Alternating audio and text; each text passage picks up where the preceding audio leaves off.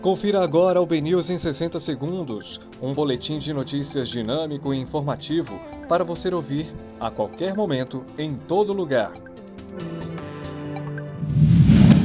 Olá, uma excelente tarde para você.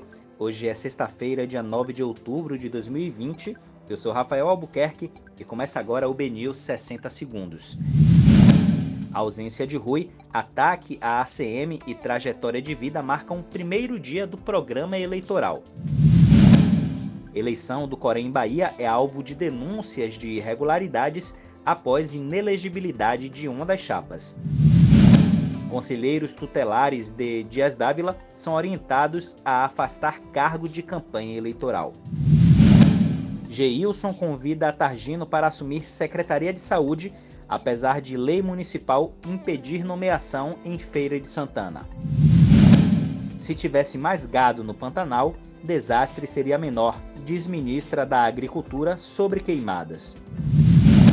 Bahia de Feira anuncia a contratação de zagueiro que estava no Atlético de Alagoinhas. E Gustavo Lima e Andressa Suíta se separam após cinco anos de casamento.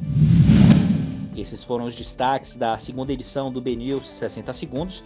Para mais informações, acesse bnews.com.br.